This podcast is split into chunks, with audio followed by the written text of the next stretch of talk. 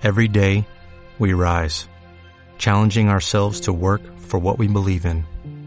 At U.S. Border Patrol, protecting our borders is more than a job, it's a calling.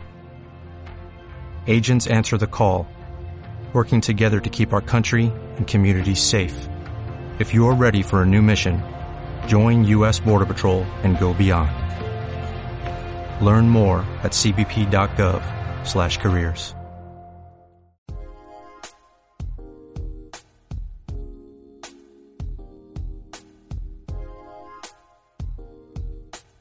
Banco Sabadell te ofrece el café de las 10.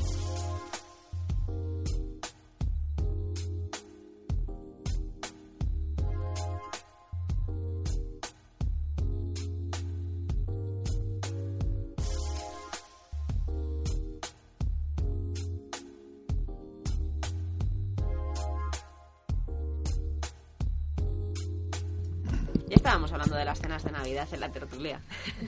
Porque bueno, es, es la época. Si no hablamos de Cortilandia, es, es de las cenas de, de empresa. Así que voy a pasar a presentar a todos los tertulianos para que puedan charlar eh, tranquilamente. Sergio Muyor, periodista económico. Buenos días. Muy buenos días, Ana. Con Cortilandia hemos topado. Eh, Sí, con el Peque y el fin de semana pasado que fue una locura en Madrid, como, como estaba. Mejor ese que este, porque al final con el frío, si no, Sí, al no. final no, no sé si apetece mucho Desde luego, ahí. desde luego. Esperando a que, a que arranque. Cándido Muñoz, catedrático de Economía Aplicada de la Universidad Complutense de Madrid. Buenos días. Buenos días, Ana. Estábamos pensando también en el fútbol. Si no nos toca la lotería, ¿nos quedará el fútbol? Bueno, los hombres ya sabes que pensamos en el fútbol y las mujeres, ¿no? Son nuestros pensamientos más determinantes. Está ¿no? bien, está bien que lo diga él, ¿verdad? María Teresa Mera, profesora de Economía Aplicada. Buenos días. Hola, buenos días. Sí, sí, está muy bien, ¿eh? Sí. Es la excusa perfecta, ¿no? Fútbol y mujeres. Bueno, yo no traigo muchas mujeres hoy al, al café de las 10 en cuanto a temas, quiero decir, porque eh, la verdad es que del primer tema que me gustaría hablar es de cómo ven las palabras de- del presidente del gobierno, de Mariano Rajoy, hablando de, de la Navidad de la recuperación, ¿no? De que la crisis ya, ya es historia. Bueno, yo lo primero que tengo que decir que, que pronto empieza la campaña electoral y que larga se nos va a hacer, porque hasta que pasen las, las generales, un año vamos a estar así.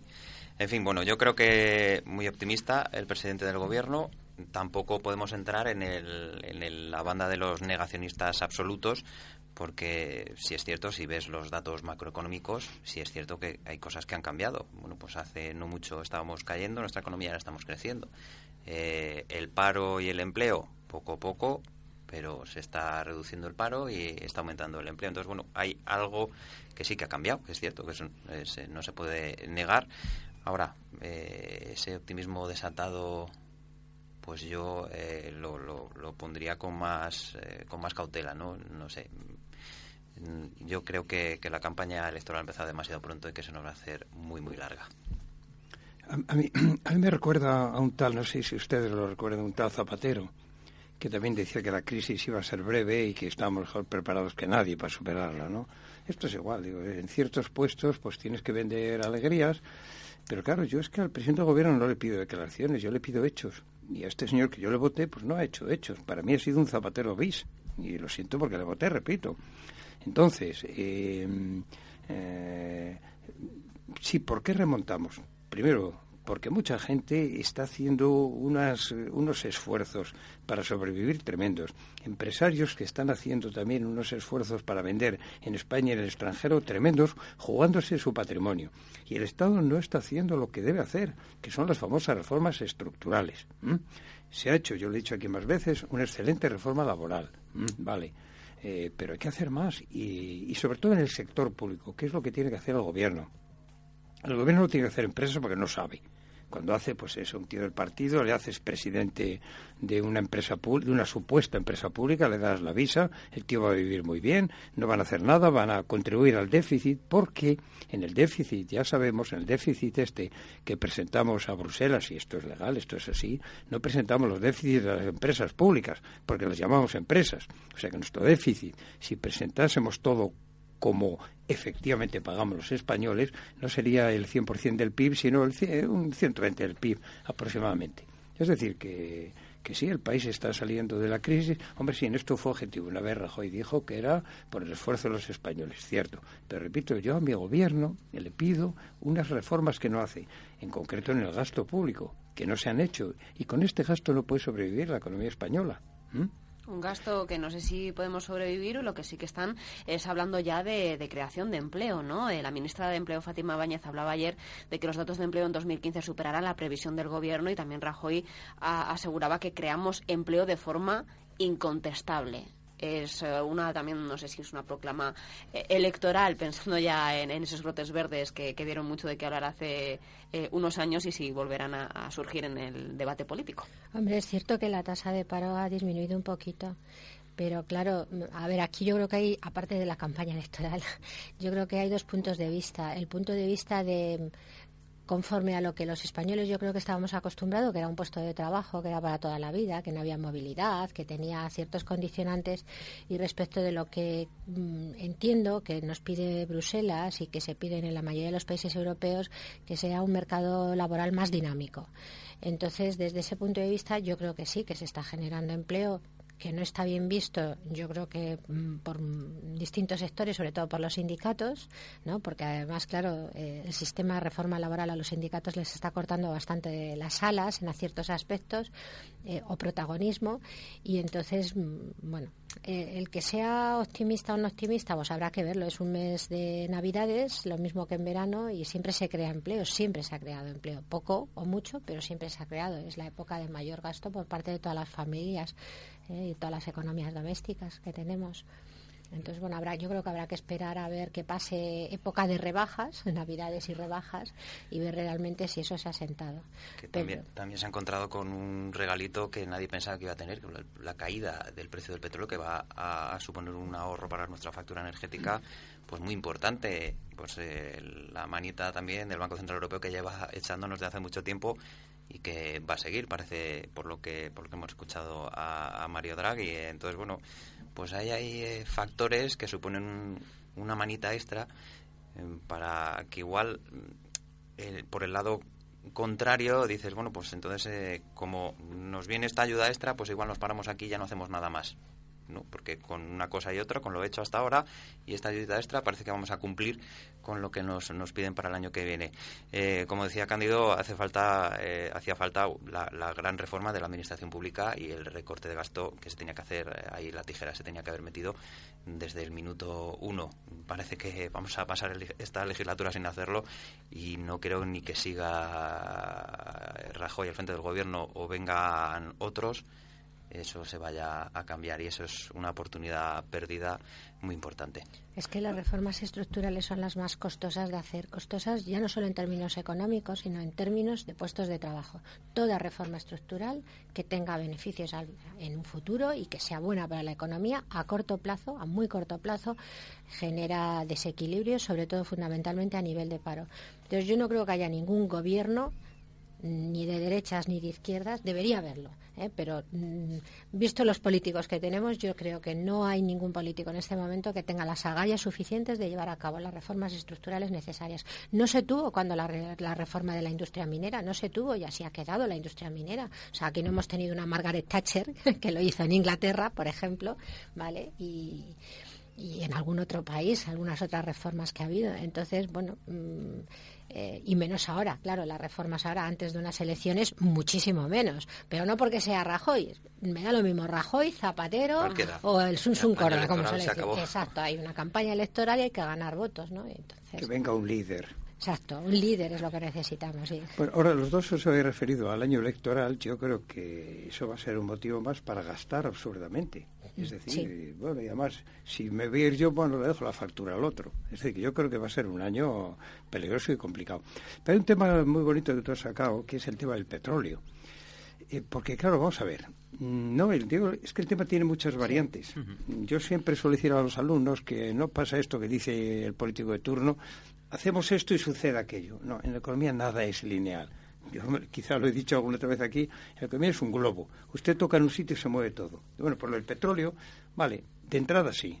Eh, bueno, el petróleo llegó a estar en junio 110, 112 dólares el barril y ahora anda por 70. Esto es una rebaja sustancial que me gustaría como ciudadano disfrutar cuando cargo el coche. También es cierto. Porque cuando, cuando sube el petróleo, es que ha subido el petróleo, digo usted, pero cuando baja, pero bueno, ahora sí se, va a sentir, esto no cabe duda, esta rebaja, pero digo que tiene muchas variantes por lo siguiente.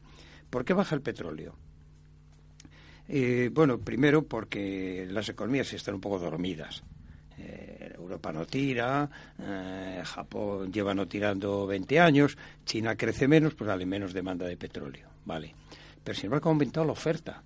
Los países árabes han seguido dándole a la esta y Estados Unidos. Estados Unidos ya produce 8 millones de barriles al día, casi tanto como Arabia Saudí, por el fracking este, ¿no? Es decir, tú inyectas agua, arena, y no sé qué productos químicos en un terreno de pizarras bituminosas y sale petróleo. Claro, Estados Unidos, como son pobres, cuando pueden encontrar petróleo, lo buscan, no como en España. Para eso somos ecologistas. Oye, ¿puede haber petróleo en Canarias? Oye, no, pero eh, bueno, bueno, nuestras costas, no sé qué. Es mejor importar petróleo, ¿no? Claro. Y, aquí hay un tema. Eh, Estados Unidos tiene proyectos muy interesantes de fracking. Está produciendo mucho y hay en curso otros. Pero claro, ¿qué ocurre? Eh, hay ciertos eh, productos que son rentables mientras hay cierto precio. El fracking a 100, a 80 era rentable. Si sigue bajando, ¿vas a ser rentable muchos pozos? No. Entonces aquí también se habla de si hay aquí a mí no me gustan mucho las conspiraciones, pero sí a lo mejor le han dado a la manguera los árabes diciendo, bueno, y eso es del fracking, ala, que deje de ser rentable, a ver qué pasa. En este caso los daños colaterales son buenos para nosotros, así que... Sí, sí, por tanto, pero es lo que digo, pero, pero el tema puede ser más complicado de lo que parece también desde el punto de vista de, de tirar de la economía mundial. El único gran motor era Estados Unidos si ese motor se para y en parte tiraba por los proyectos de fracking, a ver qué ocurre. Por tanto, esto lo digo más bien como un tema que habrá que seguir porque tiene muchas variantes. Y repito, hombre, como toda nuestra industria como consumidores, la electricidad, el transporte, va con petróleo. Y hombre, esto se tiene que notar y en nuestra factura de importaciones también lo notaremos. Pero repito, el tema posiblemente tiene más complicaciones de las que nos parece. y sobre todo, Cándido, que te has olvidado de, otra, de otra causa de esa bajada, no solo porque haya eh, menos demanda, más oferta, sino que ha habido países que tiran del motor que han buscado energías alternativas y que están reduciendo su demanda, no solo porque ya no estén dormidas como tú has dicho, que es cierto, sino porque efectivamente han buscado alternativas, cosa que en España, que hemos tenido ocasión también, ¿eh? no solo la del ladrillo, no hemos eh, buscado ninguna alternativa. Seguimos basándonos en sistemas productivos basados prácticamente en el petróleo. Yo lo que tengo miedo es de una situación que se planteó ayer también en el Café de las 10, hablando de esa rebaja en el precio del crudo, pero yo tengo miedo de que alguien se saque de la chistera que realmente ahora no compensa tanta bajada con una serie de costes y nos pongan un céntimo X para sufragar de alguna forma otros costes derivados del transporte del crudo, porque si está tan barato a lo mejor haya gente que no le es rentable. Y nos hemos encontrado en alguna ocasión, cuando ha habido bajadas interesantes de algunas cosas, un céntimo de gravamen por y eso me da un poco de... los impuestos ya suponen el 50%, un poquito más, 50, 51, 52% de cada litro que echamos. Entonces, que puedan aprovechar para arañar lo que cae por un lado o subir el otro, pues, hombre, no sería la primera vez. Témelo, no sería la primera vez. Y dije, Uy, no sería la primera vez. y además, ¿eh? en la reforma fiscal y, siempre, se ha hablado, siempre se ha hablado de los impuestos medioambientales, con lo cual hmm. uno es de cajón de madera de pino, pues es el, la gasolina, impuesto medioambiental que se le pueda poner. Lo que sí es cierto que, que no, ha, o sea, no, no, no ha bajado el precio de la gasolina de esa forma tan brutal como lo ha hecho el petróleo. O sea, eh, hay una diferencia abismal, que sí es cierto que cuando sube el, un centavo el barril, ¡pum!, ya está subiéndose ese, y ahora no. Eh, entonces, bueno, Vamos a ver, yo espero que no, pero vamos. Es una rebaja del 40%, ¿eh? Sí, sí, sí lo tenemos que anotar. Y de momento, pues las gasolinas tampoco se ha notado mucho, pues un par de 20 céntimos, 10 céntimos hace que hace un año. O sea, sí, tampoco 30 céntimos estaba, Claro, pero el argumento que está detrás, aparte de la subida y la bajada, es que cuando baja no podemos bajarlo tan deprisa porque es que las reservas que tenemos de petróleo las hemos comprado al precio alto y por lo tanto hay que darle salida, lo cual dices, bueno, pues vale, tiene razón, vamos a esperar que gasten. Pero es que cuando sube te dicen, es que no teníamos reservas, ¿vale? Y entonces tenemos que comprar ahora el petróleo y es más caro, porque eso ha salido, o sea, no así a lo mejor de claro, pero sí lo han dicho de manera muy soterránea, pero bueno, como bien sabéis, eh, los ingresos del Estado sí interesan porque el ir subiendo poquito a poco el precio de la gasolina a corto plazo, la gente hace que no cambie sus hábitos y por eso a lo largo de un periodo, la de las elasticidades de, la demanda respecto a la gasolina. Entonces, eso también es cierto. Hablabais de las reformas, ¿no? De unas reformas que quizá habrían sido necesarias eh, eh, con un coraje mayor en nuestra clase política y en, en concreto la reforma laboral eh, ya se está tirando de alguna forma de las orejas al gobierno por unos retrasos en esta materia por parte de Bruselas y del Banco Central Europeo. Un tema como es el empleo que, ahora mismo está en boca de todos y que sí que es cierto, como decía María Teresa, que se está disminuyendo ligeramente la tasa de, de desempleo en las, las últimas eh, que hemos conocido y vendrá ahora la campaña de Navidad y suponemos nuevos descensos. Pero bueno, una reforma laboral que, vuelve a estar también en la mesa. Yo creo que mm, eh, la reforma dio flexibilidad, que es lo que no tenía el sistema. ¿eh? Y esto es bueno, ya lo he dicho más veces. Estados Unidos se contrata mucha gente porque también se puede despedir con más facilidad. Cuando despides con facilidad, contratas con facilidad y es el país donde cada mil, mil trabajadores eh, se contratan más, cada mil, o sea, no solo en número, que por supuesto. Eh, por tanto, lo que yo creo que hay que corregir en la reforma laboral es la multiplicidad de contratos. Aparte, esto ser un lío burocrático, es decir, en términos. Simplificar, ¿no? Como nos dices simplificar, claro. Que es que siempre, pues claro, la gente joven, que es la que posiblemente pues lleva más entusiasmo para trabajar o debía, para ganarse el puesto, pues es la que despides. ¿Por qué? Porque es la más barata de despedir. Yo creo que es donde había que retocar, porque no hay que retocar mucho más. Hombre, y habéis aludido antes a los sindicatos. Curiosamente, la están criticando todos los días, pero que tuvieron que despedir a gente en UGT en comisiones aplicaron la ley. fíjate que no es que digan, no, es que cumple la ley. No, no. El aspecto de la ley que era o despedir con 45, 45 días por año de trabajo por 23, ¿no? Despierte por 45 y queda bien, ¿no? Usted critica la ley, pero sin embargo la aplica. O sea que no debe ser tan mala cuando hasta los sindicatos eh, la aplican, pudiendo, repito, saltarse el aspecto, uno de los aspectos más polémicos de la ley. Y por otro, pues hombre, también tiene bien el tema de la contratación. Claro, eh, sindicatos, que no vota casi nadie. Bueno, ahora en la universidad hemos tenido, hemos tenido votaciones sindicales. Yo en mi mesa votaron 50 personas. Usted, sindicatos que tienen tan poca aceptabilidad social, eh, ¿cómo están aquí pues todos los días opinando sobre todo y decidiendo sobre todo y siendo consultados sobre todo? Diga usted, eh, pues es otra de las reformas que había que hacer. Oiga, vamos a poner los sindicatos en su sitio. Que aparte, yo he visto una estadística norteamericana, pero la española sería eh, no menor. La afiliación sindical, bueno, bajaba radicalmente año en año. Sin embargo, en el sector público se mantenía. ¿Por qué? Bueno, porque una empresa, si no puede pagar un este, unos sueldos, se hunde. El sector público no, lo pagamos todos. Es decir, que un poco el tema sindical en España es otro de los temas que merece una reforma sindical a fondo. ¿eh? O sea sindicatos verdaderamente profesionales y que se preocupen por los intereses del trabajador y, y, dentro de una empresa, porque no olvidemos que el trabajador no es una fuerza ajena a una empresa, o sea que los intereses de la empresa que vaya bien también son los intereses del trabajador, o sea que yo creo que debería olvidarnos ya de estos sindicatos politizados que están a otras cosas que no es a, defender los intereses de los trabajadores, a los que supuestamente representan. Eh, eso por un lado. Yo creo que es que además eh, yo creo que me repito mucho, pero es que eh, tendríamos que haber eh, destinado dinero público eh, recortado de toda parte para, para. Se puede haber destinado a otras muchas cosas. Diputaciones, haberlas cerrado. El Senado, haberlo cerrado. Recortar las, los 17 parlamentos autonómicos, asambleas.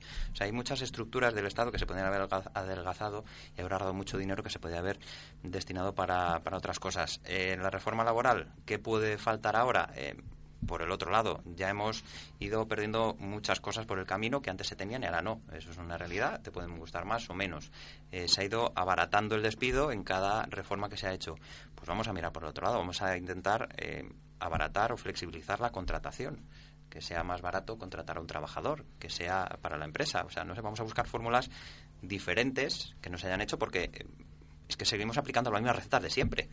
Entonces, aquí pues si estamos como estamos por una crisis de deuda y seguimos con la deuda, con las mismas recetas, las mismas soluciones, y el Banco Central Europeo a imprimir dinerito, pues yo creo que es que no vamos a salir nunca. O sea, o, cambiamos, empezamos a tomar medidas diferentes y nuevas, algo que no se haya hecho hasta ahora, porque si no, yo creo que estamos condenados a repetir esto cíclicamente o para siempre, porque no hemos llegado a ningún lado. Con las soluciones clásicas que se han venido aplicando, ¿dónde estamos?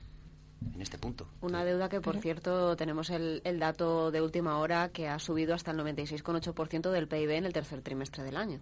seguimos incrementando también una bola de nieve creciente que, que también eh, salía en la mesa en el día de ayer, hablando de eh, que la palabra de, de, este gobierno ha sido un poco la austeridad, ¿no? Y que la austeridad ha conllevado a incrementos de deuda y también incrementos de, de, carga impositiva, que ha sido un poco por donde han ido también la, las medidas, que se puede entender que debajo de la alfombra se encontraron con determinadas cosas, que nadie dice que estábamos en una situación fácil, ni, ni que eso, pudiéramos salir eso, eh, tranquilamente no me, no me, caminando, pero bueno. A mí esa excusa no me sirve, ¿no? Es que nos encontramos, es que ya lo sabe usted perfectamente, si, si sabía dónde estaban gobernando la mayoría de comunidades, lo sabía perfectamente la situación en la que se encontraba España. Otra cosa es bueno que, que utilizara, porque es que, es que todos recordamos, eh, recogiendo firmas contra la subida del IVA, toda esa campaña de contra la subida de impuestos que tuvo que, que hizo Zapatero. Bueno, pues eso. Ya, pero la subida, la subida del IVA no quedaba más remedio, quiere decir, ya no por efectos recaudatorios, sino porque estamos eh, en la Unión Europea. Estaba un poco impuesto. Entonces eso venía impuesto. Eh, venía impuesto y a ver... Pero bueno, nos, pero eso hay que contárselo nos, a, lo, a, la, claro, la gente. Exacto, pero claro, eso pero no se, se, no contó, para, exacto, claro. no se contó. Y eso yo creo que es lo que hizo que la gente pataleara. Tenía que haber dicho, vamos a ver, esto hay que subirlo. ¿Por qué? Porque nosotros tenemos y recibimos parte del presupuesto europeo y el presupuesto europeo se nutre de eh, las entre otras cosas, pero fundamentalmente de las aportaciones del IVA. Entonces, mire usted, no vamos a poder dar los precios de garantía que damos al sector de la agricultura si no aportamos el IVA. Pero eso no se hizo, se subió y entonces eso sí que se hizo mal. Eh, bien dice Sergio de que hay, uh, se podía recortar y dices en, en todas las comunidades autónomas eh, bueno había una medida de recorte que yo creo que era muy fácil fíjate ya ni quito ningún ningún servicio que era haber hecho lo que hizo Alemania que cuando llegó la situación de crisis todos los presupuestos de todos los estados federales los controlaba el gobierno central. Y cuando la situación se solucionara o se solucione se devuelve el control de los presupuestos a los estados federales. Ya que tanto queremos compararnos pues eh, eso habría que hacerlo. Pero ahora y bueno un poco capciosa no pero eh, digámoselo al señor más Sí, bueno. con la que está ¿vale? Por Uy, poner, también. ¿vale? O al País Vasco, lo mismo. Entonces, bueno, vamos, se, se nos oiría, yo creo que daría la vuelta al grito a todo el globo terráqueo y se No. movería, vamos, todo. No, ayer, pre- no sé si ayer o antes de ayer, yo lo he visto ayer, han salido unos datos de la OCDE, Sí. OCDE sobre distribución eh, entre Espacial. territorio estatal, regional, local de los presupuestos. Y ponía allí unos cuantos estados federales, después acaba España, ponía como estado regional o algo así, y luego venían los demás. Bueno, pues la parte regionalizada del gasto era mayor que ninguna España, solo superó por Canadá. O sea, Canadá superaba y luego el Estado español solamente gasta el 22%. Bueno, luego está la seguridad social, que es otra cosa. En las comunidades el 30 y pico. Claro, esto, esto no se puede Esto no es sostener. lógico, claro. todos los que hablan ahora de reforma de la Constitución española, si es para desmembrar más España, oiga, por favor, tenemos que irnos. ¿verdad? Que esto no se sostiene. Si es lo que estáis diciendo, ¿no? Nada de llevar, como tú dices, Sergio, nada de llevar el Senado a Cataluña, que se suprima, pero ¿para qué sirve el Senado, por Para favor? nada. Claro. Pero esto solo se va a solucionar el día que se independice Cataluña, porque entonces los demás diremos, oye, mira, hemos creado aquí un monstruo absurdo, que se independicen, que sigan con todo y los demás centralizamos, que es lo que hay que hacer. Pero hombre, ahí, ahí hay economías de escala y sobre todo de gestión. Y, y, hombre, en, eh, no sé si lo conté una vez, yo una vez vi en, en, en Suiza, como son pobres también, pues están. Yo vi este, se, eh, estaban hablando de, de unir el cantón de Ginebra, el del Valais y el otro, no creo que es el que está hacia el Valle del Juro a la izquierda, no me acuerdo cómo se llama. Pero claro, es que de verdad es que tenemos sistemas que no son que no los podemos pagar, sobre todo, o sí los pagamos a costa de la ineficiencia. El sector privado se cansa y, claro, empresas dicen, oye, me voy a otro sitio. Parece que aquí solo van a venir los chinos. Mira, esto sí. Ahora tengo una noticia este que el chino este que va a llegar, bueno, y un tren con 40... Sí, eso de Sí, productos sí, chinos, que produzcan ellos, nosotros a comprar. No, es decir, Sí, no a comprar y a hay que- tener una pero luego hay que pagarlo. ¿Eh? Ya, el problema es que luego hay que pagarlo. Sí, sí, ¿no? sí. Decían que se iba, que, de vuelta se llevaba jamones y aceite y no sé, y no sé qué más de aquí. Bueno, eh, algo más habrá que llevar, en fin. Hombre, más. que son muchos chinos, tocan una loncha de jamón per bar cápita, pero, pero bueno, no sé si solo eso, ¿eh? No, se varían más cosas. No, quiero más yo, cosas, aquí sí. el, el país se, se ha progresado fue porque ha habido un sistema industrial y productivo que se ha jugado el dinero propio en muchos casos, sobre todo en la pequeña empresa, eh, y han tirado y esto ha salido adelante. Y, y el sector público es una lacra eh, para este sector privado. Sobre todo, vamos, yo pagaría impuestos encantados si viera que mis impuestos se emplean, como dicen, a los ricos para pagar a los pobres. No, Mm, quitamos dinero a todos. Tenemos una gran masa de intermediación y sí, hombre, a los pobres hay que darles algo de vez en cuando. Y si el, pobre es un amigo, mejor le damos un proyecto, una subvención, tal y cual. Por eso esto es la, gran reforma que hay que hacer. Si eso se hace, lo demás funcionará mejor. ¿eh? También me gustaría sacar a la mesa eh, las ayudas a, parados eh, mayores de 45. Estaríamos hablando de, un proyecto que también hablaba de un colectivo muy castigado durante la crisis y muchos de ellos parados de larga duración que difícilmente se han podido volver a reincorporar en el, en el sistema. Y eh, durante muchas semanas se había negociado de alguna forma el Ejecutivo con los agentes sociales que fuera con carácter retroactivo y que se aprobase y empezase a entrar en vigor desde, desde el 1 de noviembre Finalmente se retrasa la aplicación al, al próximo 1 de enero con el año nuevo. Esa es otra. A ver, eh, em, es muy doloroso tener eh, algún miembro en la familia eh, que esté en paro, porque evidentemente es de donde vienen los ingresos. Pero si de alguna manera estamos subvencionando a todo el mundo y la subvención permite mantener, digamos, un nivel de vida, no voy a decir estupendo, pero digamos salir de la situación, el incentivo para incorporarse al mercado laboral yo creo que es cero. De hecho, en la noticia lo que decían era que incluso para incentivar que la gente buscara puestos de trabajo, que si alguien estaba cobrando una subvención, se le siguiera manteniendo la subvención a pesar de que cobrara en el puesto de trabajo por el tiempo que le quedara, para que así se incentivara. Claro, Claro, porque hay gente especialista, eh, no todo el mundo, evidentemente, pero sí hay gente que es especialista en a ver cómo empalmo subvención tan subvención y a ver cómo consigo la ayuda al desempleo eh, tras la ayuda al desempleo. Yo eh, viví una anécdota eh, en ese sentido en el metro de Madrid, sin ir más lejos. Un señor que vino pidiendo, me he quedado de trabajo, tal, es que me, han echado, no sé qué. Y entonces eh, un señor que iba trajeado le dijo, ¿pero realmente usted quiere un puesto de trabajo? Claro, claro, como todos los españoles, pues yo estoy dispuesto, no sé qué. Bueno, hecho su parrafada. Entonces el señor sacó la tarjeta y dijo, pues mire, le voy a dar ahora ayuda para que coma. Dice, yo tengo una empresa, realmente no necesitaba gente. Dice, pero bueno, me ha conmovido usted, entonces le voy a dar la dirección para que mañana se presente y yo le busco un puesto de trabajo. Bueno, salió despoticando, no le cogió la ayuda, le dijo, hombre, lo que faltaba, que me encontrara yo en el metro con un empresario que me ofrecía un puesto de trabajo. Esto lo he vivido yo hace unas semanas en el metro. A ver, no todo el mundo es así. ¿eh? Empiezo diciendo, no todo el mundo es así pero seguro que todos conocemos casos de gente que está en el paro, que se llora, pero que si se les ofreciera un puesto de trabajo no estarían dispuestos a aceptarlos. No Entonces, todos no todos, ¿no? Claro, exacto. Entonces, bueno, yo creo que mm, con las subvenciones al paro, que vuelvo a repetir lo que empecé diciendo, es muy lamentable y que efectivamente yo creo que hay que ayudar, como antes hemos comentado, pero yo no sé qué sistema habría que arbitrar también para evitar ese tipo de picaresca o ese tipo de acomodamiento de algunas personas a, ser expertos en buscar eh, esas ayudas al desempleo eh, y no aportar nada a la sociedad. mecanismos de control quizá puede ser eso, eh, que, la persona justifique o demuestre de alguna manera que está buscando de forma activa empleo, no sé, pues ofertas a las que haya respondido, que le hayan llamado entrevistas, incluso que hagan cursos de formación para reciclar a todo este a toda esta experiencia que tenemos en España porque yo creo que, que lo, llegados a, una, a un, decía antes de los jóvenes, Cándido, pero es que también eh, muchas eh, de, la, de las personas que se han quedado en, en, paro, que no encuentran trabajo, son precisamente las de mayor edad, que llevan más carga de experiencia y por lo tanto es una mano de obra que diríamos eh, más cara, porque eso, eso se tiene que pagar de alguna manera. Entonces, hacer cursos de reciclaje, porque también es cierto que algunos pueden haberse quedado desactualizados con las nuevas tecnologías, etcétera, etcétera, de alguna manera, porque yo creo que, que, esa, esa experiencia no podemos permitirnos perderla en España. Entonces, bueno, arreglar, aquí parece que lo arreglamos todo con una subvención y ya está. Exacto, por eso ese, es el problema.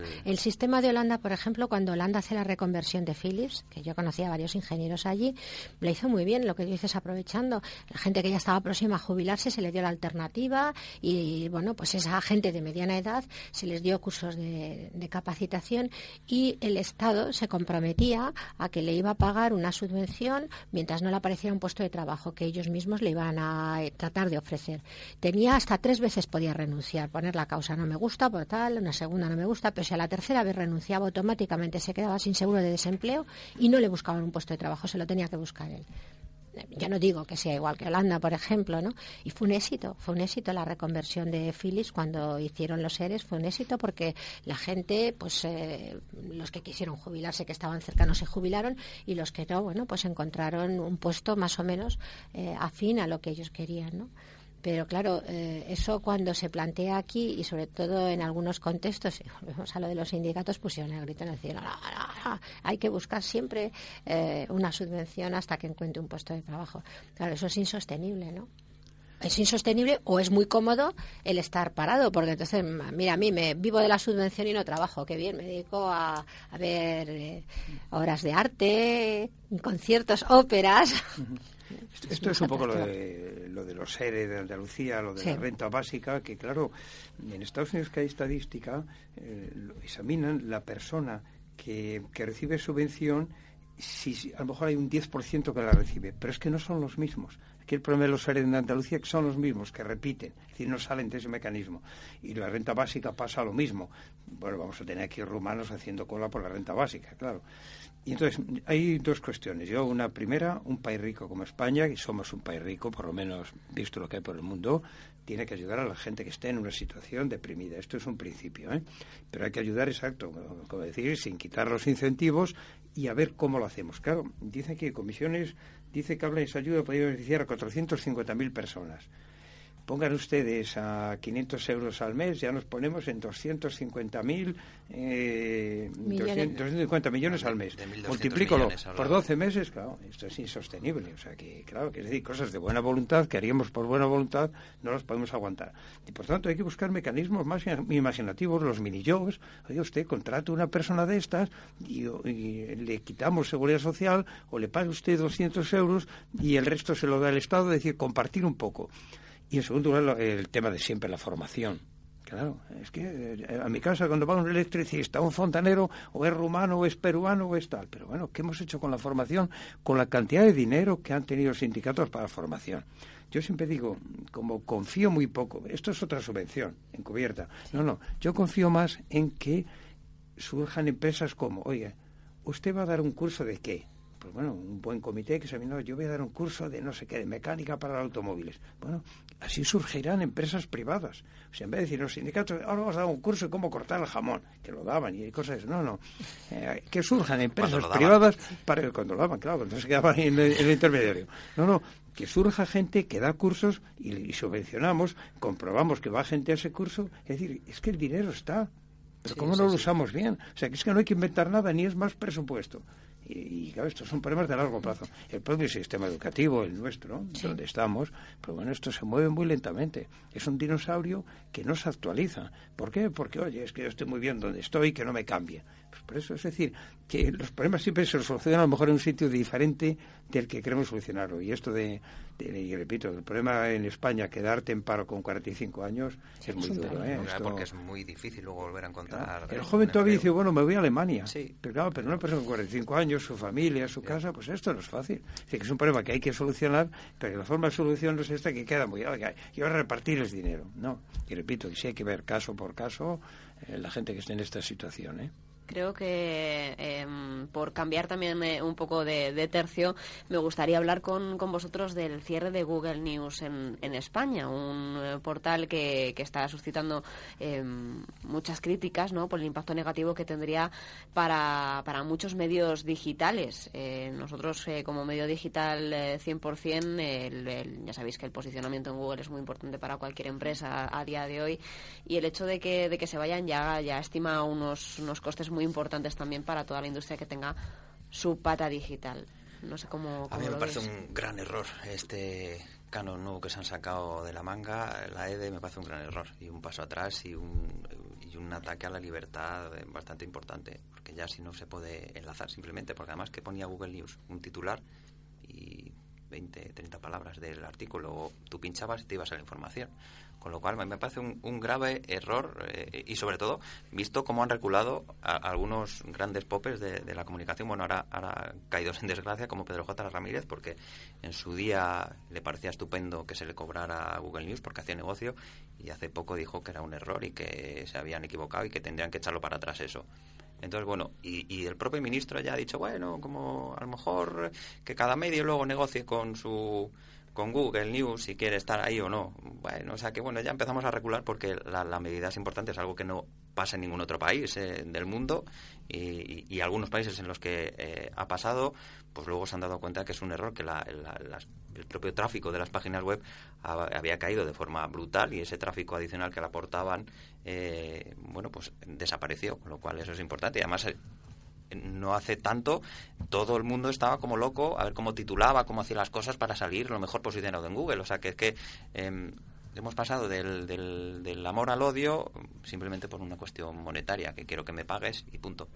Pues, eh, sacar dinero de algún lado, eh, cuando los medios de comunicación, y esto ya es autocrítica eh, de mi sector, eh, siempre han considerado eh, Internet desde el principio. La prensa, estoy hablando de los grupos tradicionales, la prensa escrita, se pensaban que bueno, nosotros somos la, como los aristócratas, aristócratas, si lo digo, de la comunicación y entonces no, no, no nos preocupamos. Esto, cuando nació Internet, esto es un medio de segunda, aquí solo van a ir cuatro matados.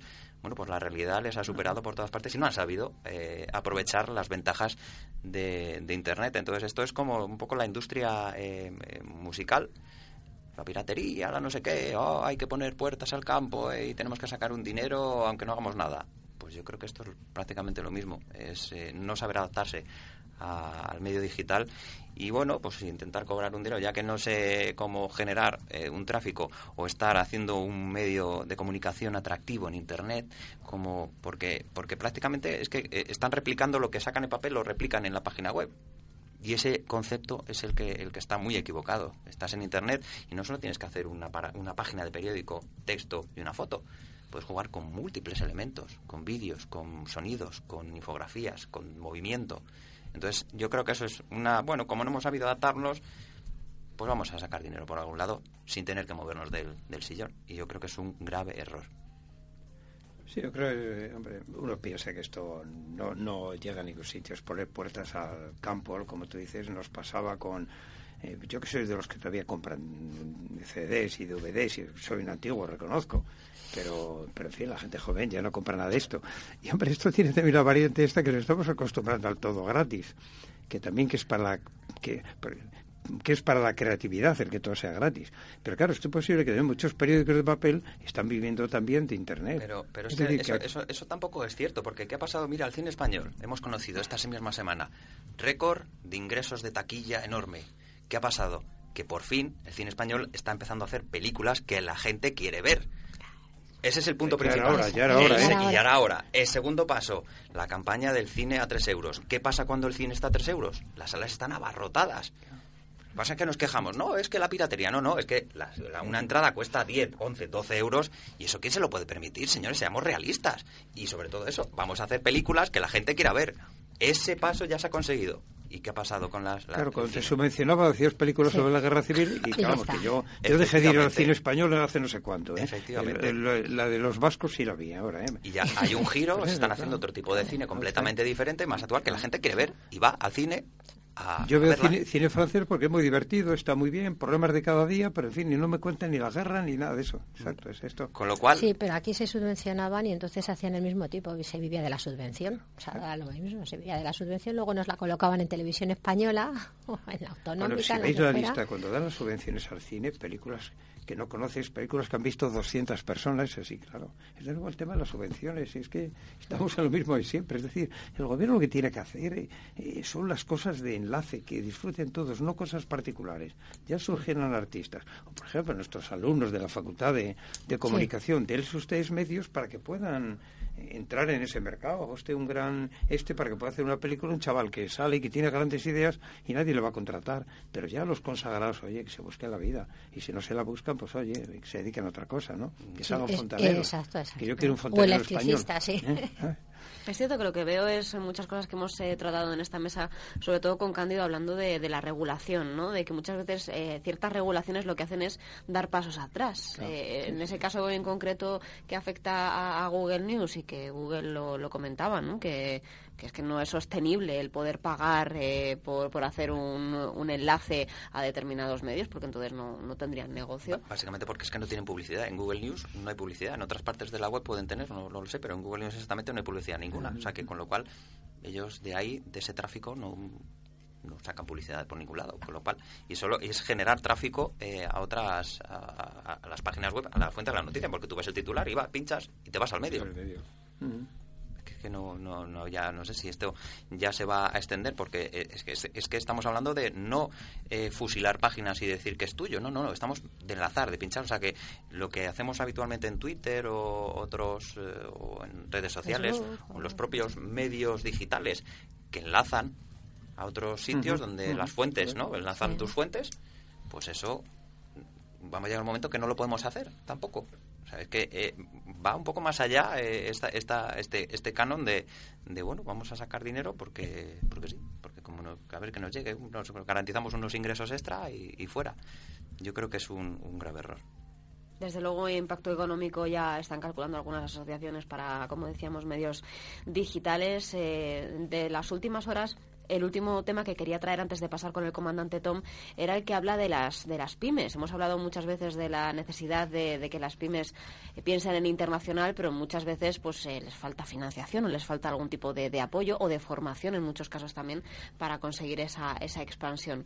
Ayer el, rey Felipe VI eh, instaba precisamente a grandes empresas a ayudar a las pymes en ese proceso de salir fuera. Hablaba de, de la necesidad también de, de unas pymes españolas que en ocasiones pues no encuentran, no cuentan con el tamaño o músculo financiero necesario para acometer su salida al exterior y que es realmente un, una pena porque son grandes ideas de negocio. Hablaba Cándido de, de, gente que realmente tiene muchas ganas, pues en el caso de las pymes, en muchos casos también eh, tienen eh, ese freno. No sé cómo lo veis también de cara al próximo año. Durante este año las pymes han sido ese soporte ¿no? que nos ha servido también para, para aguantar de alguna forma, aunque ha habido muchas que hayan caído en el, en el camino y que haya habido mucho esfuerzo, mucho esfuerzo detrás también propio.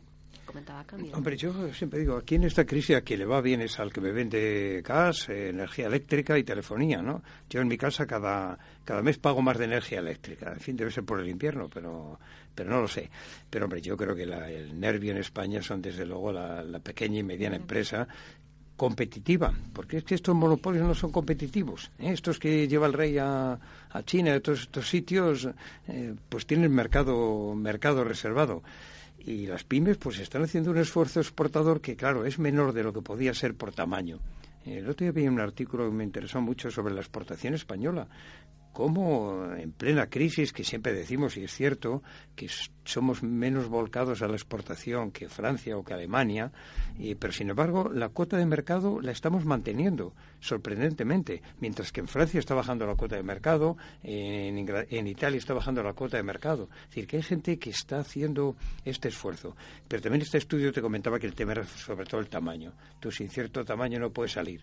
Y hombre, es aquí donde, hombre, yo no sé si las grandes van a ayudar a las pequeñas pero sí sería eh, tiene que haber algo en, en, todo el mundo hay ofi oficinas comerciales españolas Sí, habría que incentivarlo, sí, porque las pequeñas, algunas de las pequeñas que han salido han sido por su cuenta, arriesgándose sí, sí, sí, su capital, situándose y bueno, intentando ver cómo, cómo salen adelante. ¿no? Telefónica no te va a llevar de la mano, no, no, tiene otros problemas y tal, eh, pero, lo está haciendo, la gente está haciendo esfuerzo realmente, eh, contra viento y marea y, y, y, son los que no salen en televisión, yo siempre lo digo, cuando sale en televisión, en fin, no sé vosotros, pero siempre me sacan un banquero, eh, el del gas, eh, ¿sabes? El, y hombre, y todos estos pequeños que, que Sobre se todo están... porque, porque no son empresarios, emprendedores, o porque no son dueños del negocio, no han montado ellos la empresa, son administradores que se les ha puesto claro, de ahí. Y, claro, y pues, claro. o sea, hablamos de grandes empresarios, pero igual tendríamos que decir de administradores. Una empresa, empresario yo creo que es el que monta su negocio, negocio, y se juega su lo que llamamos dinero. el, el riesgo empresarial claro, el riesgo empresarial porque al fin y al cabo mira empresarios eh, también a los de las cajas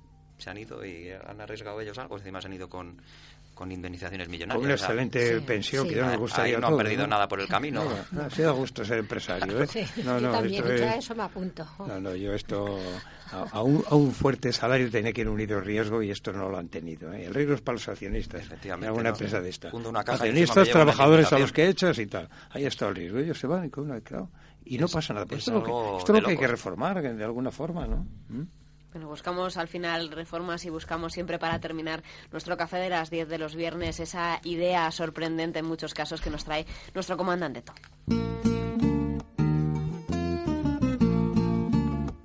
La cara B.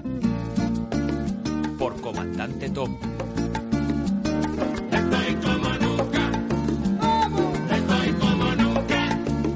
Y en este caso vamos a hablar de consumo colaborativo. Santiago López, muy buenos días.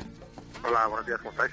Pues muy bien, muy contentos de que sea viernes, ya con ganas de, de, fin de semana, aunque sea una semana un poquito más corta de lo habitual, ha sido muy intensa por onda inversión, así que teníamos ganas ya de conocer también eh, una buena idea también que nos traes tú para, para aligerar algunos temas de tertulia pues que nos, nos disgustan un poco siempre. Sí, bueno, pues nada, yo también muy contento de que, de que sea viernes. Y, y, nada, bueno, estaba escuchando y, y voy a meter mi, mi cuña particular, nacido a la piratería. y viva conocimiento compartido que, que, que no atesore solo las empresas, sino que lo podamos lo podamos compartir entre todos.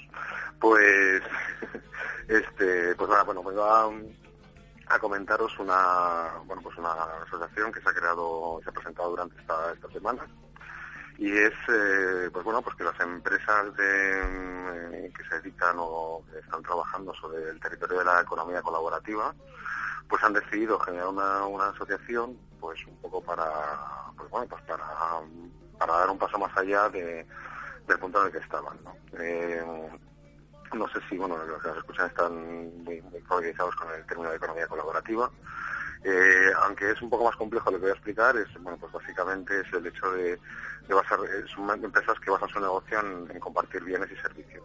Es una cosa que bueno todos hacemos de una forma natural en algún momento, que es eh, pues, tal vez la más conocida, eh, Blacar o Uber, que, bueno, es un poco más polémica, pero bueno básicamente es que compartimos lo que tenemos y, no, y bueno, eh, se genera una, cierta economía a de eso, es decir, pues lo hemos hecho toda la vida. Sí uno tiene un coche, pues te acerco hasta hasta donde yo voy, compartimos los gastos y de esta manera, pues pues eh, pues no, hace falta que consumamos más, se, se consuma con, con, con una cierta racionalidad, ¿no? Eh, entonces, bueno, pues eh, 26 empresas de perfiles muy muy diferentes trabajan en este ámbito, pues han, se han unido porque creen que ha llegado el momento de, bueno, pues de unirse y de analizar un poco, impulsar eh, su modelo de negocio y empezar a hablar con la, con la administración, porque en algunos de los casos, pues como veníais comentando antes, eh, se empieza a poner puertas al campo y no, no es fácil que, que desarrollen su, su negocio. ¿no? Al final tiene que ver con la economía colaborativa, con tener eh, acceso también a, a, a bueno a, a, todas las eh, eh, las ideas de negocio que, que, se unen precisamente en esta asociación. Claro, evidentemente tienen que, que, que dar un paso más allá, ¿no? Y que, se, no solo se conozca, sino que se empiece a regular. La palabra regular, bueno, pues es que no sé, no sé hasta qué punto hace falta, ¿no? Pero bueno, sí regular el, eh, pues, hablar con las administraciones para poder regular su, actividad, ¿no? Que muchas veces directamente se prohíbe, como ha sucedido recientemente con, con Uber, ¿no? Eh, pero la realidad es que, bueno, es, eh, creo que esta semana se haya publicado, pero si Uber entrase en el IBEX 35 sería la cuarta empresa en estos momentos, ¿no? Que está, dices, ya no es una, promesa, sino que es una, realidad, ¿no? Entonces, bueno, pues en, cierta forma lo que se han visto ha sido un poco desplazados o, o incluso una tesitura que no, que no se querían encontrar, eh, que por otro lado, eh, ya, se viene viviendo con, otros eh, proyectos o con, otra, otras tendencias, ¿no? Que, que vemos en Internet, porque al final la economía colaborativa es algo que hacemos de, forma física, pero que viene una filosofía que ya, que ya se lleva utilizando en Internet ¿no? desde hace tiempo. Y, y bueno, entonces han tenido que, que, que ser proactivos, eh, tomar las riendas de lo que de lo que les corresponde y empezar a, pues no solo a divulgar, sino a establecer unos contactos que, permitan que, que, este, que el auge de esta, de esta economía pues pues eh, al final se pueda, pueda ser sólido y pueda generar eh, pues, bueno, pues precisamente una nueva economía. En ocasiones también, además, estas propias ideas eh, generan ideas de negocio comunes. Sí, claro. El, el, en realidad es, eh, al final, el, es un poco el, el, hecho de partir de un punto que es muy sencillo y es, eh, a ver, con los recursos que tenemos, ¿no? Eh, qué estamos eh, consumiendo de más y qué provecho podemos sacar. Es decir, si yo tengo una casa vacía durante, no sé, cuatro meses al año, ¿por qué no le saco rendimientos para esa casa, no? Y a partir de ahí es, bueno, y si tengo una casa y tengo un jardín, ¿por qué no le saco rendimiento a ese jardín? ¿Por qué no permito que la gente a lo mejor acampe en mi casa, no? Y en vez de ir a un camping vengan a, mi casa y pasemos, aparte, tiene otra, otra vertiente también un poco humanista, ¿no? Es decir, no solo se trata de, consumir de, de consumir pura y duramente, sino también de, compartir con los demás, ¿no? Y de conocer gente nueva, ¿no? Creo que, que ahí hay un nicho de, de, negocio, de negocio, sino de, pensamiento muy, muy amplio. Es una, yo creo que es un movimiento imparable y además es una, son iniciativas eh, pues que están muy bien desde el punto de vista, porque oye, si, si tenemos unos recursos y los queremos poner a disposición de otros, ¿por qué no? Eh, lo que pasa que en, en, España al final hemos visto cómo van topando con determinados lobbies, porque el, tema de los pisos o las casas, pues ya hemos visto al sector hotelero en algunas ciudades eh, que han puesto el grito en el cielo y ya se han prohibido, se han regulado o se han mm, hecho de alguna manera lo de Uber con los, taxis. Pues también otro sector que tenía el monopolio y que ahora está en pie de guerra. Eh, precisamente y, lo que hay que acabar yo creo que tendría que ser eh, al contrario no exigir aplicaciones como Uber las mismas historias que se le exige al mundo del taxi sino al revés eh, liberalizar el, sector del taxi, retirar esas exigencias eh, de licencias, etcétera, etcétera, que luego además es otro mundo del que no me voy a meter a, hablar, pero que eh, meter esa competencia que es imparable y que al final yo creo que hay que dejar libertad al usuario para que elija lo que mejor le convenga y dándole además la información completa. Quiero decir, pues si yo soy un taxista, pues mira, ¿sabes usted que si se va a subir mi taxi, pues yo tengo un seguro de tal, hecho de tal, si le pasa algo, va a cubrir esto, esto y esto. Yo me monto en otro coche y no sé que me informen qué riesgos puedo tener, qué puede pasar. O sea, yo creo que, que tenemos que dejar de ser niños tutelados por papá Estado y empezar a ser ciudadanos responsables, contar con la información disponible y luego tomar nuestras decisiones y seguir bueno, y, asumir las consecuencias que nos lleven esas decisiones. Con lo cual, mm, yo creo que además son movimientos imparables que se ponga quien se ponga y cómo se ponga, no se van a detener, eso está claro. Yo lo que me pregunto, Santiago, es, por ejemplo, si, si Uber eh, se quisiera unir a, esta iniciativa, yo no sé si, si podría hacerlo. Lo digo también por todos los litigios que tiene abiertos en la actualidad. Bueno, yo es que el caso, el caso de Uber, sinceramente no eh, yo no sé si se podría, supongo que sí. no Entiendo que Uber casi que, va por su camino. no Yo creo que el caso de Uber, desde mi punto de vista y mi opinión, tampoco representa la economía colaborativa. Es el que más, más al final, más impulso le está dando, pero por, también por, por, noticias negativas. Pero bueno, también... Eh, pues bueno, pues está teniendo una serie de problemas y, una serie de prácticas también como empresa que, que bueno que habrá que cuestionar también ¿no? porque yo creo que también es un tipo de economía basada en otro tipo de consumo eh, también las prácticas de esas empresas deben de ser de, otra manera no, no repetir el mismo el mismo error o mismos errores pero, pero al fin y al cabo luego hay, hay sitios o ciudades o países o estados eh, en los que están conviviendo ¿Dónde? Donde no hay monopolios, donde no tienen que comprar los taxistas una licencia a precios millonarios. O sea, ahí están conviviendo con otros sistemas y, no pasa nada. El problema es eso, es cuando alguien, un sector ha tenido un monopolio, llega alguien por ahí de fuera con este tipo de propuestas y pues se empieza a peligrar, porque además esa situación de monopolio, que además yo creo que es perjudicial para el sector del taxi, porque además se les exigían unas condiciones más leoninas o mucho dinero, etcétera, etcétera, pues claro, ve su, eh, su monopolio amenazado y reacciona en consecuencia,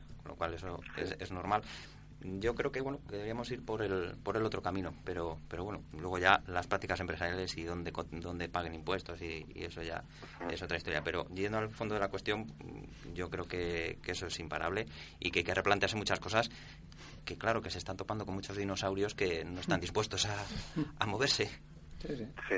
Bueno, hay, como, muy rápidamente, que eh, básicamente como, bueno, como una experiencia en del lobby hotelero con, con respecto, a, supongo que será por lo que es Airbnb. Hay una experiencia, por ejemplo, de Roommate Hotel, Hoteles, que es eh, la empresa que dedica a la sola, que ellos sí que han, reaccionado de una forma positiva y, nos han encontrado un posible hueco de negocio ofreciendo a las casas que están que tienen alrededor de sus hoteles pues el servicio los servicios que tienen un hotel de, recepción y tal pues pues bueno para los eh, intentando, bueno, el hecho de, incluirse dentro de eso en el encuentro. Y eso, esa gente es la que va a triunfar.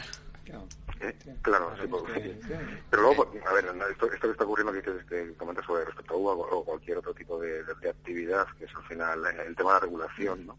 Es decir, yo creo que precisamente la, creación de esta asociación viene por ese lado, es decir, no, no nos prohibáis, vamos a hablar, no vamos a dialogar.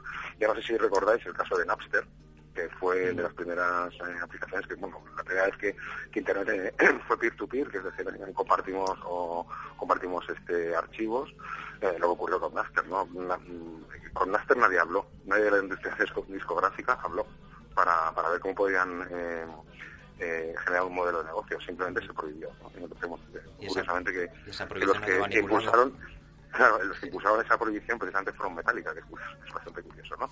Pero bueno, ¿qué ocurrió con, con Napster? Al final se consiguió cerrar por la presión de la, de la industria discográfica y un señor de Steve Jobs contrató a todo el equipo de Napster y generó el, iTunes, ¿no? Entonces, quiero decir, eh, el problema es que, que se, tiende a prohibir directamente porque no, nos vemos en peligro y no se dialoga, ¿no? Yo creo que una creación de, una asociación de este tipo, como también recientemente se, ha hecho un documental que se llama Compartir Mola, en fin, todo tipo de, de, tender puentes es muy importante para, pues, bueno, pues no para prohibir, sino para integrar, ¿no? Eh, lo curioso es que la, administración favorece siempre a los lobbies, ¿no? Y, no, observa que se está generando una nueva economía que puede generar, que puede crear empleo y que puede crear oportunidades de negocio, ¿no? y sobre todo también formas de sobrevivir para gente que a lo mejor pues a final de mes está un poco más corto de, dinero y puede puede vivir un poquito más más holgado pero bueno con menos con menos angustia al final tenemos nuevas fórmulas de hacer economía y de hacer también eh, compartir esos recursos que, decía Sergio en muchos casos que, ya no son eh, necesarios o que podemos darles un, segundo uso. Así que me parece de lo más interesante Santiago López. Eh, estaremos muy pendientes de todas maneras a la semana próxima porque creo que te tendremos por aquí en vivo y en directo y así es una buena forma también de despedir las Navidades. Sí, pues nada, pues muchísimas gracias y nada, que paséis eh, un buen fin de semana. Lo mismo para ti, Santiago. Venga, hasta luego. Gracias, Sergio Cándido y, María Teresa, por eh, esta charla amena de tantos temas que, hemos ido tocando y, espero que disfruten de las Navidades. No sé, en algunos casos creo que ya nos, nos para veo. el año que viene ya. Así que ya para, para 2015 que tengáis un, buen cierre de año. Feliz año también y feliz Navidad a todos.